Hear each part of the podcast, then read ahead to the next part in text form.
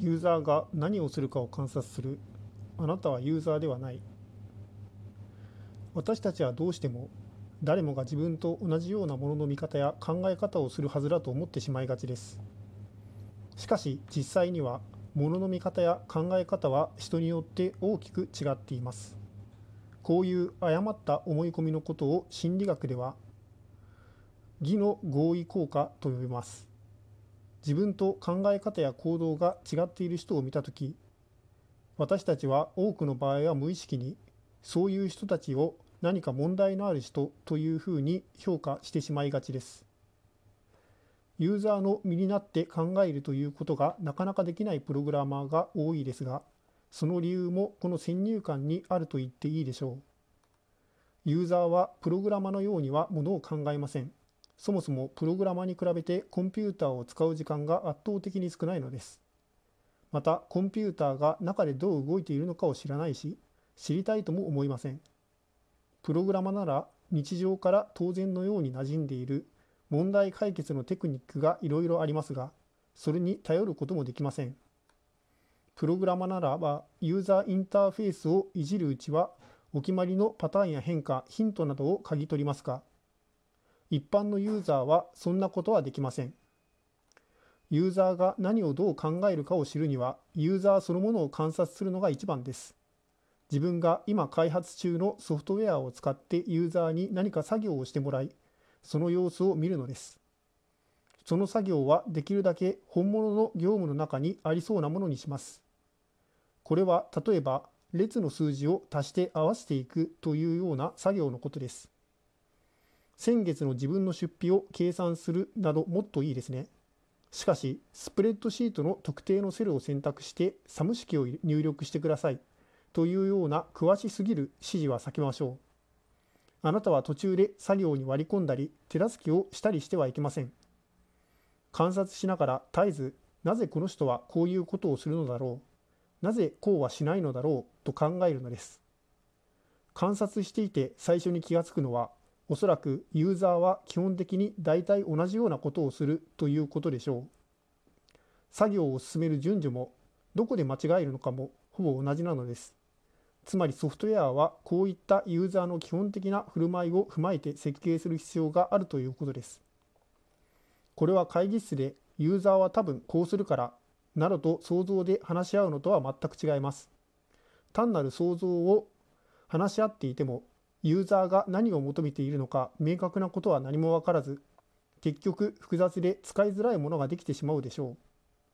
ユーザーを直接観察すればそれを防ぐことができるのです。ユーザーがどうしていいか分からず立ち往生する場面も何度か目撃することになるでしょう。そういう時、プログラマならば視点を変え別の使い方を試してみます。しかし、ユーザーはそうはいきません。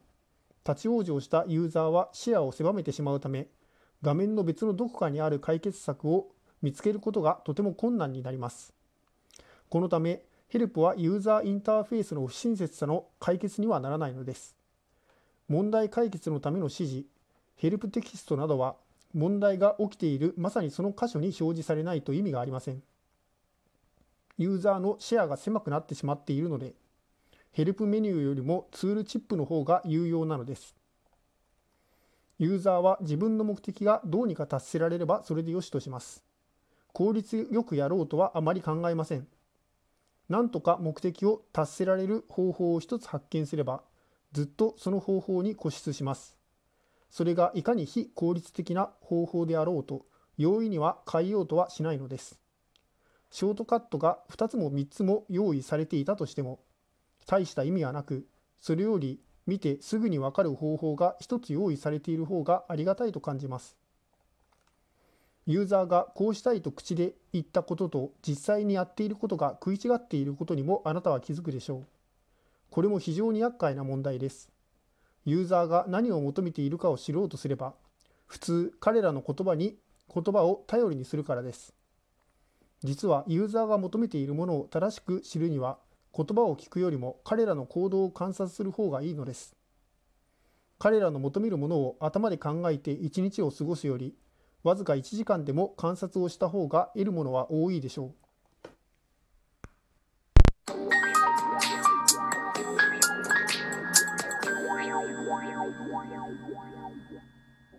著者の紹介です。